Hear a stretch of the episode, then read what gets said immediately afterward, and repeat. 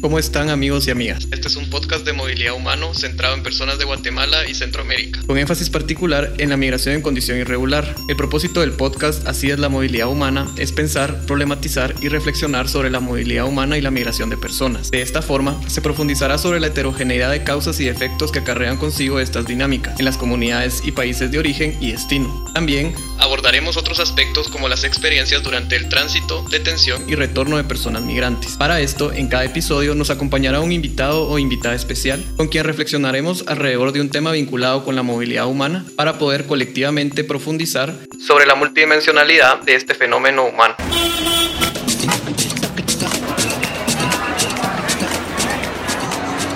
Yo soy Juan José López y esto es Así es, la movilidad humana, de la Asociación de Investigación y Estudios Sociales. Así es.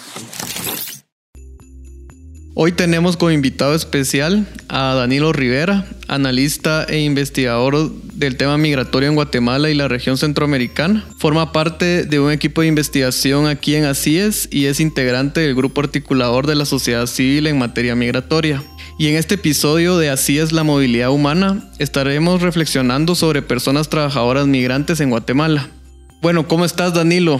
Hola, ¿Qué Juanjo, ¿qué tal? Muchas gracias por invitarme a poder compartir algunas reflexiones en torno a este tema tan amplio y diverso. Perfecto, Danilo. Y mm, cuando yo te comenté esta idea de venir a participar al podcast, pues me comentaste que te interesaba conversar eh, alrededor del tema de personas migrantes trabajadoras en Guatemala. ¿Por qué me mencionaste este tema? Porque generalmente eh, cuando se habla de personas migrantes eh, existe un imaginario muy construido de referirnos a nuestra familia, nuestros hermanos, nuestros compatriotas, eh, se habla sobre todo de los migrantes que están en Estados Unidos o los que eh, son deportados.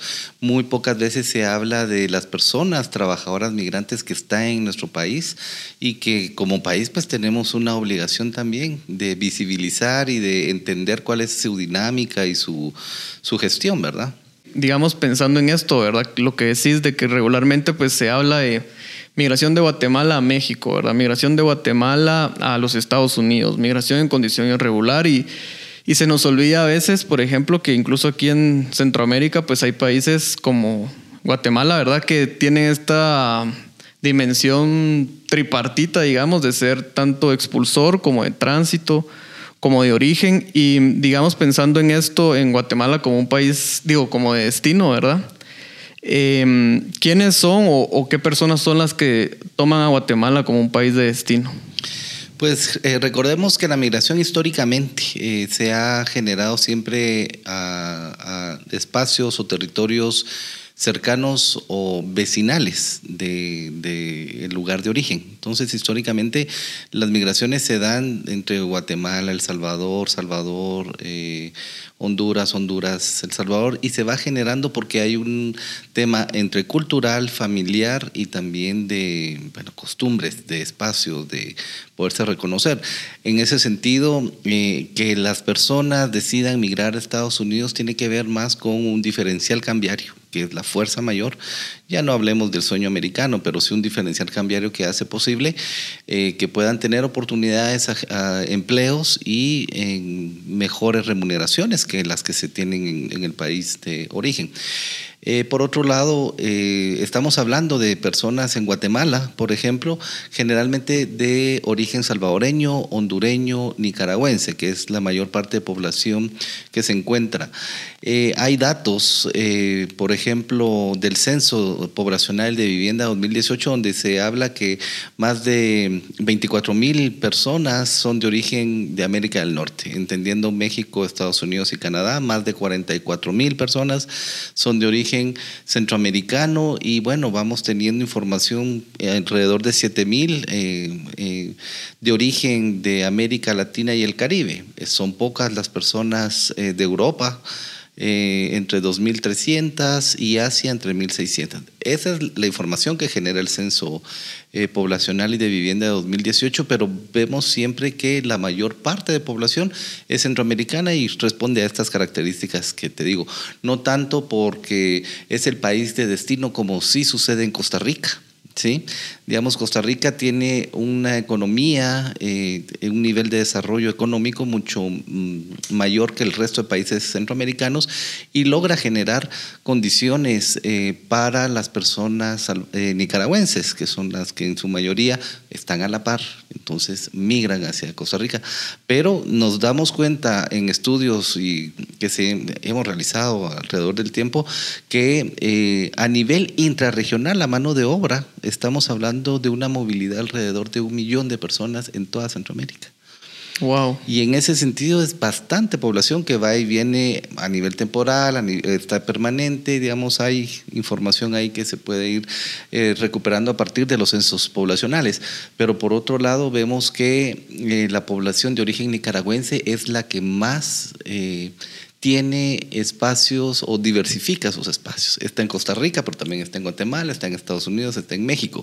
Sin embargo, los guatemaltecos y los salvadoreños están más con miradas o países de destino como México y Estados Unidos. Ah, qué interesante esta diferenciación, ¿verdad? Por país de personas migrantes. Y digamos en ese sentido, los que vienen a Guatemala, ¿verdad? Eh, ¿qué, ¿Cuáles son sus lugares de trabajo y esta migración, digamos, en su, en su mayoría masculina o femenina? ¿Son menores, verdad? ¿Quiénes son y a qué se dedican? Pues fíjate que, eh, bueno, históricamente contamos sobre todo con personas de origen salvadoreño, hondureño y nicaragüense. Si bien se encuentra eh, como, digamos, aquí hay que entender que no hay flujos migratorios que se despegan posterior al, al, inicio del ciclo, ¿verdad? Y hay que tomar en cuenta que muchas personas eh, de origen salvadoreño y nicaragüense eh, están en Guatemala desde la década de las guerras civiles en la región. Y en ese sentido muchas personas eh, se quedaron, son trabajadores migrantes, pero tienen un estatus de refugiado. Y en ese sentido hay que pues, comprender de que muchas de las personas tienen su origen ahí. Hay movilizaciones, hay familias eh, completas que están en Guatemala, que son de estas eh, nacionalidades. Y también hay que comprender que hay muchas familias eh, bio-trinacional. ¿sí? Y en ese sentido, pues se ayudan las redes sociales, las condiciones económicas de nuestros países que efectivamente están entre la, pobreza, la extrema pobreza, la inseguridad pública, la violencia, eh, un espacio bastante cooptado por el crimen organizado, en donde las posibilidades de desarrollar la vida pues está bastante difícil. Se ayudan y se vienen a Guatemala para poder eh, generar sus propias condiciones. No se ha identificado, por decirte así, bueno, este es el grupo de salvadoreños que están en Guatemala, el grupo de nicaragüenses. Sabemos y conocemos algunas zonas, por ejemplo, eh, la 18 calle y novena avenida, ahí hay mucha población de origen nicaragüense. O vamos, eh, asumimos que cualquier pupusería es de los salvadoreños, ¿sí? O información de los, de, los hondureños con sus baleadas o algún restaurantito que pudiera existir por ahí se asocia mucho al tema eh, alimenticio, al tema de vender algunos productos nostálgicos, que pues como te digo, novena avenida, pero eh, no es que existan así, el grupo está en esto, sino como te digo, han sido migraciones individuales, familiares, sobre todo no en masa para poder ubicarlos. Se dio la solicitud de refugio en su época de nicaragüenses y salvadoreños, mm. pero igual se difuminaron en el marco de, de, de, los espacios, de sus redes sociales, de sus redes familiares. Como te digo, eh, generalmente hay familias salvadoreñas, guatemaltecas, hondureñas, guatemaltecas, y así eh, se va diversificando. Eh, sin embargo, hay también información respecto a los trabajos que puedan ir desarrollando en épocas puntuales, épocas de la zafra, por ejemplo, eh, o las cosechas, donde vienen poblaciones o trabajadores migrantes, sobre todo hombres, a, trabajar a estas plantaciones, las plantaciones del melón, mm. que también han sido como muy recurrentes. Vienen hacia el oriente de nuestro país y cuando nosotros observamos eh, la migración de los guatemaltecos hacia México es su oriente.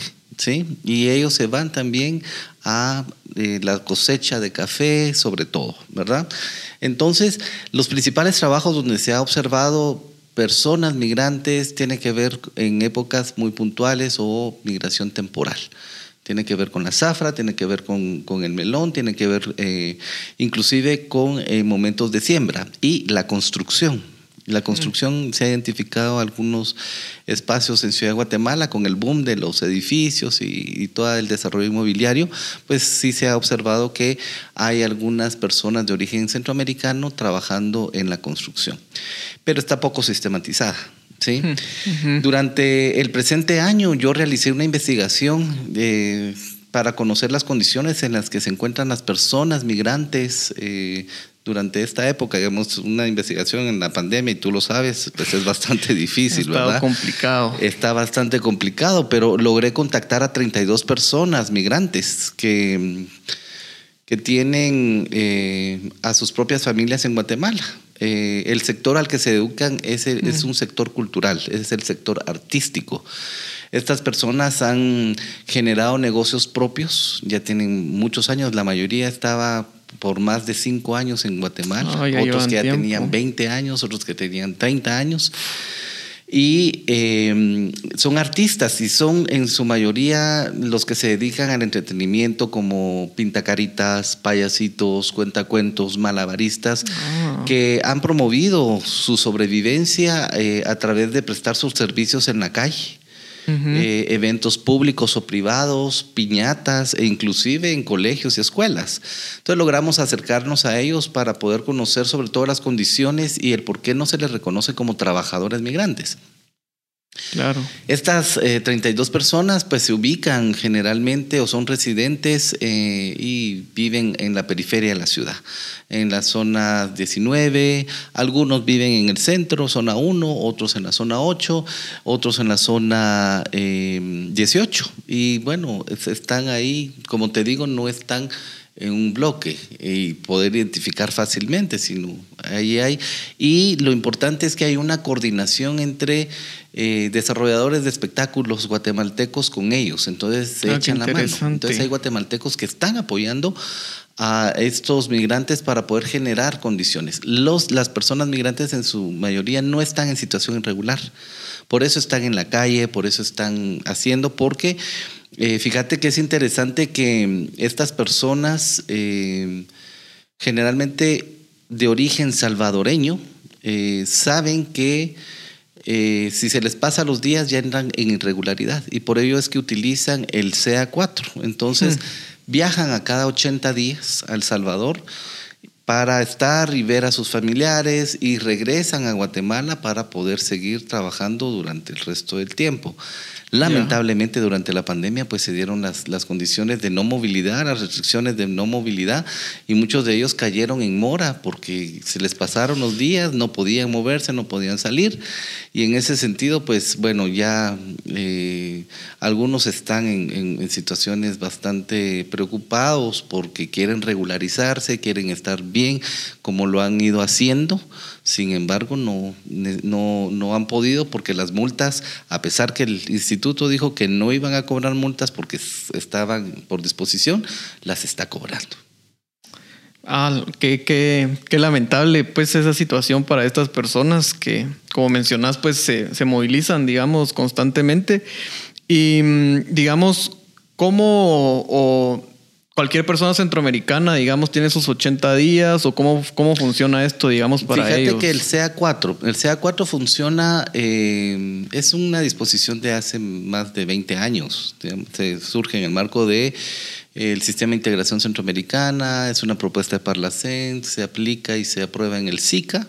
Hmm. Y eh, lo que implica es una movilización eh, no con pasaporte, sino con su cédula, con su DUI, con su DPI, siempre y cuando pasar por frontera y registrarse. Entonces reconoce estas, eh, estos documentos para que puedan eh, movilizarse libremente dentro del territorio de los cuatro países. Sea cuatro corresponde a cuatro países, que es Guatemala, El Salvador, Honduras y Nicaragua. Entonces, en estos cuatro países, tú no necesitas llevar un pasaporte, inclusive a nivel aéreo deberías poder pasar, si es un vuelo de aquí a Nicaragua, Guatemala, con tu eh, DPI porque ah. esta disposición lo, permite. Entonces, es los fines de esta movilidad son fines establecidos en esa época eh, para el comercio y el turismo, mas mm. no reconocen el, el, tema laboral.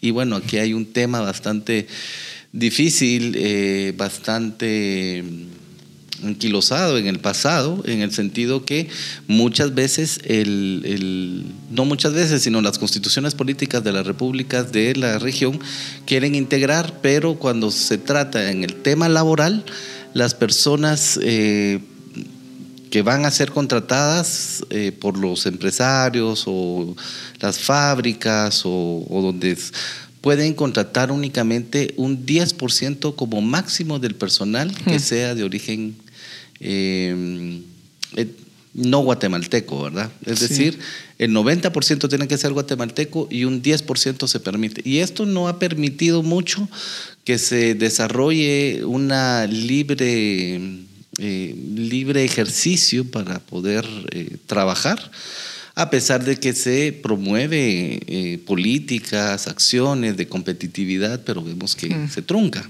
Entonces, esto pues viene a, afectar mucho a las personas trabajadoras porque eh, a pesar de que quieren, no pueden por limitaciones de, cantidad. Pero algunos que sí pueden, no se les otorga porque son personas que están trabajando, dijéramos, bajo de agua. Son contratados, se les paga, pero no son registrados como trabajadores eh, guatemaltecos dentro del ministerio, no se les tramita y no se les apoya a tramitar su permiso laboral. Y esto tiene que ver entre el Ministerio de Trabajo y el, Instituto Guatemalteco de Migración, puesto que el Ministerio de Trabajo tiene una serie de requisitos para poder, para poder otorgar el permiso laboral. Y el Instituto Guatemalteco tiene otra serie de requisitos para poder extender una residencia de trabajador migratorio. Entonces, vemos que son personas que están trabajando en Guatemala, que algunos ganan menos del, del eh, salario mínimo, otros el salario mínimo son pocos los que ganan un poco más del salario mínimo, cuando los costos para la regularización migratoria pues tiene que ver con más o menos mil dólares. ¿sí? Es casi que imposible que puedan costear eso. Y por otro lado, eh, la, la, la carta que debe de extender el patrón no la extiende. Prefieren despedirlos, prefieren tenerlos tal como están y no meterse al tema de ser garantes laborales, ¿verdad? Y eso pues dice mucho de, de invisibilizar y no proteger los derechos de las personas migrantes. Y son trabajadores, son personas honradas, digamos, de las personas que entrevistábamos, a sus hijas, a sus hijos, algunos, es bastante eh, dificultoso que ellos puedan decir, sí, he trabajado como motorista, he trabajado en McDonald's, he trabajado en algunas, pero nunca, eh, digamos, he logrado tener eh, una, un reconocimiento como trabajador migrante. Ya. Qué interesante esto. Y digamos, justamente ahorita que mencionabas de, pues de la familia, ¿verdad? De los hijos, de las hijas. esta migración digamos, de alguna manera sí busca, yo entiendo que es temporal, digamos, están esto, pero digamos, vienen con familia. Eh, no sé si los hijos, digamos, están, pues, están inscritos en el sistema educativo o no, pero desde lo que percibís, ¿crees que esta migración es eh, temporal en el sentido de que tal vez la generación que viene, pues sí viene y va, pero tal vez las segundas o terceras generaciones ya piensan más como asentarse de manera permanente en Guatemala o crees que continúa, digamos, esta visión más como de una frontera más porosa y dinámicas más que vienen y van, ¿verdad? Fíjate que, digamos, con las personas que logré entrevistar y conocer en medio del distanciamiento y todo, eh, son poblaciones que están ya de manera permanente en Guatemala. Hmm. Su finalidad es desarrollar su vida en Guatemala, aportar al desarrollo de Guatemala y en Guatemala. Y como no tienen recursos para poder eh, regularizarse, lo que hacen es ir y venir. Entonces, manejando un flujo migratorio de entrada y salida y, pues, digamos, una, una imagen de migración temporal por el registro, ¿verdad? Migratorio. Sin embargo, su finalidad y su estadía recurrente es permanente. El tema es que no han logrado eh, generar los recursos económicos, llenar los requisitos para poder eh, tener su permiso laboral o su visa o su residencia de trabajador eh, migrante o su visa permanente o, su visa, su su, perdón, su permiso, su residencia, perdón, residencia, temporal o permanente. Entonces, cuando hablo de residencia, pues la mayoría tiene hijos que son de origen salvadoreño, pero recordemos que aquellos que sí logran tener a su familia y, son padres de algún niño o niña guatemalteca, pues sí logra generar con más facilidad eh, su residencia eh, permanente en Guatemala. Ah. Sí. Y digamos que justo ahorita con lo que hablabas, ¿verdad? De, pensando en los retos que tienen en relación a laboral, ¿verdad? Que no logran sacar la visa pues laboral o, o la residencia y todo y todos estos procesos, digamos ahorita que mencionabas que bueno, con la pandemia pues obviamente se restringieron y tienen estas moras, ¿verdad? Pero además de estos retos, digamos, ¿qué otros enfrentan las personas eh, digamos, migrantes en Guatemala eh, en la actualidad, digamos, por el COVID-19? Bueno, al igual que la mayor parte de población guatemalteca en condiciones de sobrevivencia, pues eh, se están enfrentando a lo mismo. Es decir, las personas migrantes que hemos logrado conocer, que hemos logrado ver, eh, son personas que, como te decía, están teniendo a través de estos trabajos informales, pues ingresos mensuales menores al salario mínimo.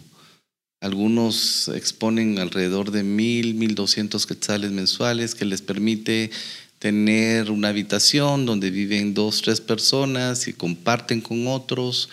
Hay condiciones, digamos, la alimentación, hay problemas de salud, hay personas que pues ya están adultas, están enfermas y en ese sentido, eh, pues tienen los mismos impactos que cualquier otra persona que ha migrado a la ciudad y que no tiene empleo.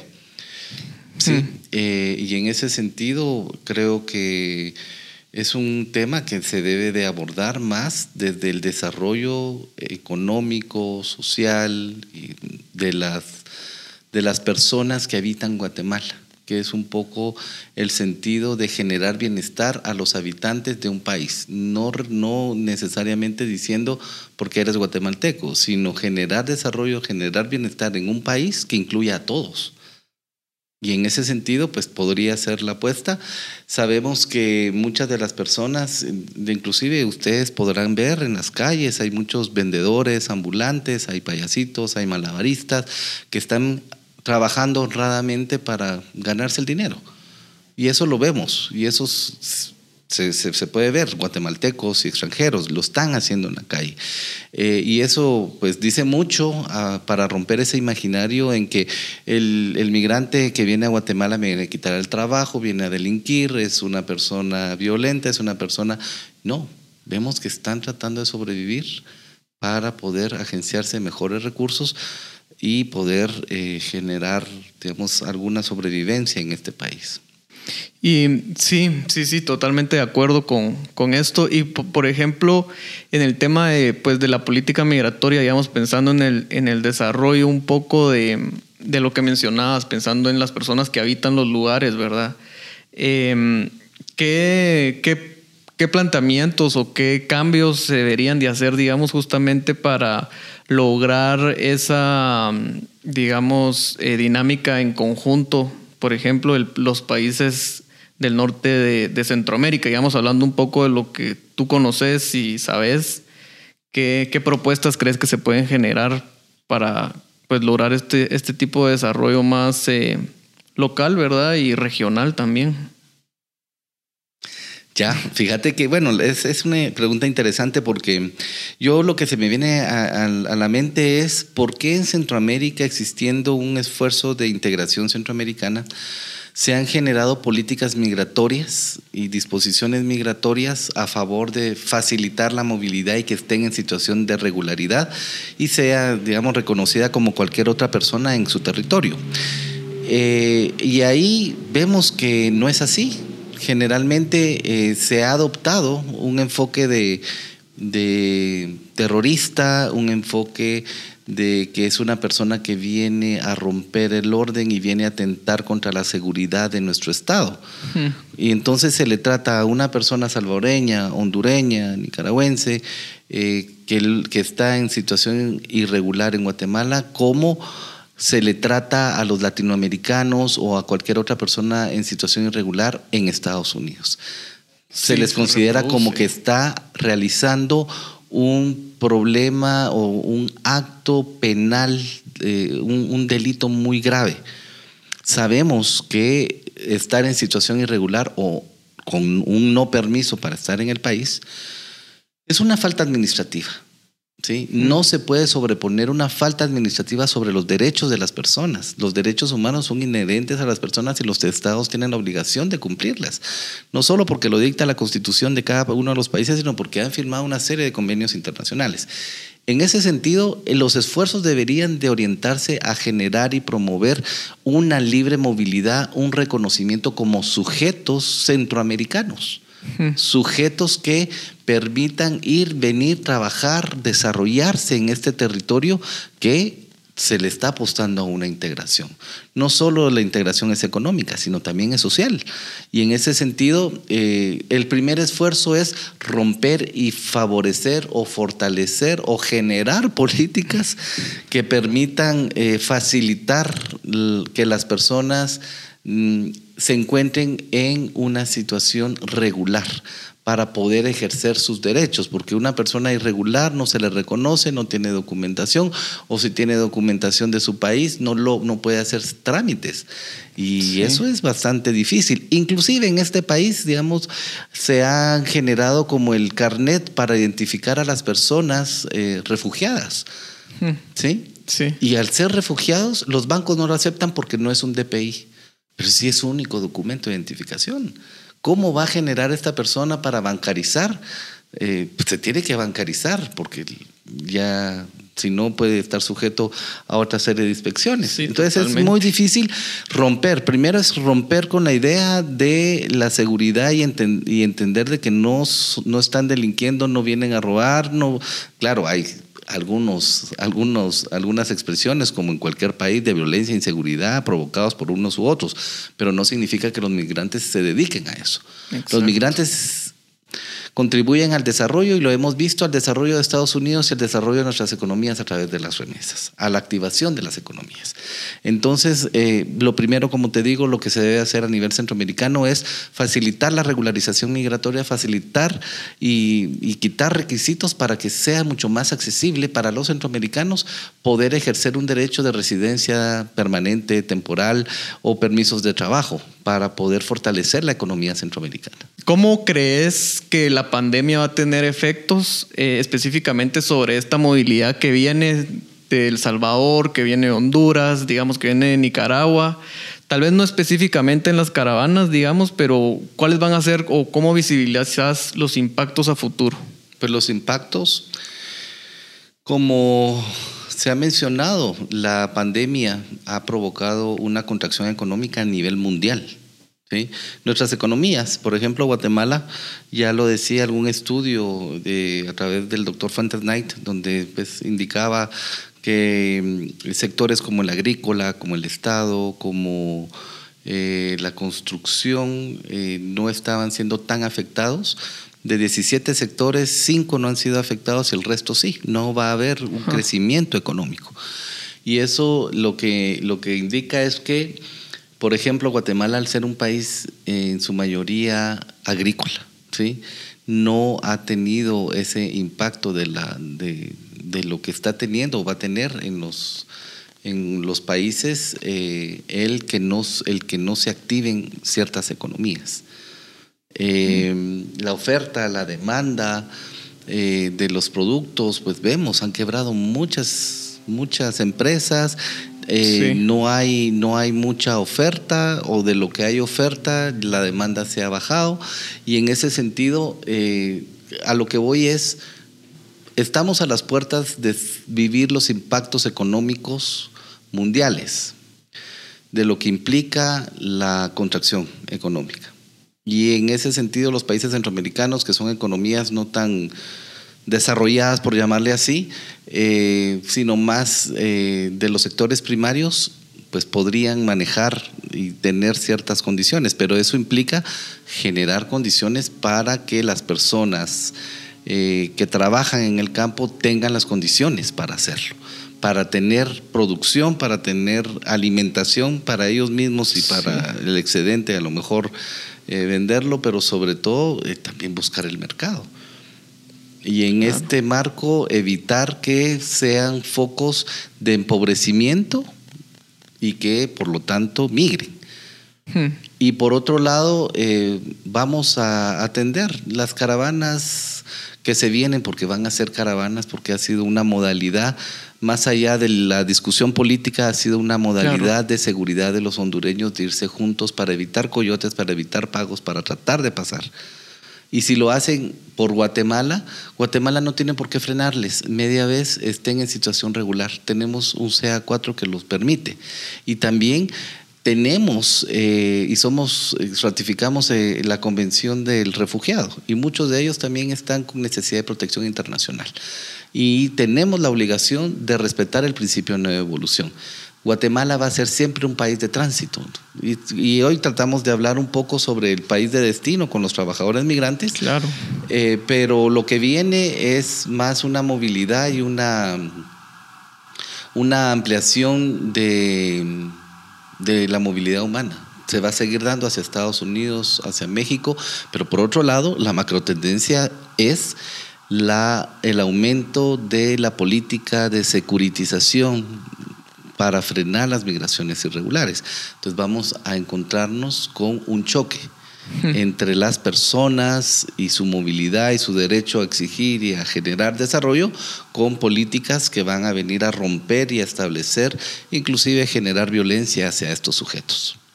Wow, muchas gracias Danilo por, por venir hoy a compartir con nosotros, ¿verdad?, este espacio y evidenciar también que Guatemala no solo es un país de expulsión, sino también de tránsito y de destino para algunas personas y que muchas veces, creo yo, se invisibiliza en la mayoría de estudios e incluso a veces en las discusiones, ¿verdad? Eh, pues que también hay personas aquí migrantes y también están en condiciones vulnerables, ¿verdad? Como nuestros connacionales en México, en Estados Unidos o en otras partes que también se encuentran en esas mismas situaciones. Y pues muchas gracias, ¿verdad? Por, por, por venir a compartir con nosotros. Y también pues hacer el aviso que en el próximo episodio tendremos a otra persona para conversar con nosotros que estará tocando el tema de las remesas desde una perspectiva sociopolítica para conocer pues cuáles son los impactos más allá de el PIB, ¿verdad? Que a veces solo se queda ahí la discusión. Y muchas gracias a la audiencia por escuchar el podcast Así es la movilidad humana en este tercer episodio con un poco más de confianza en el micrófono y nos vemos en el siguiente episodio. Saludos. Gracias, Juanjo. No, gracias, Danilo. Así es, la movilidad humana. En la Asociación de Investigación y Estudios Sociales, así es.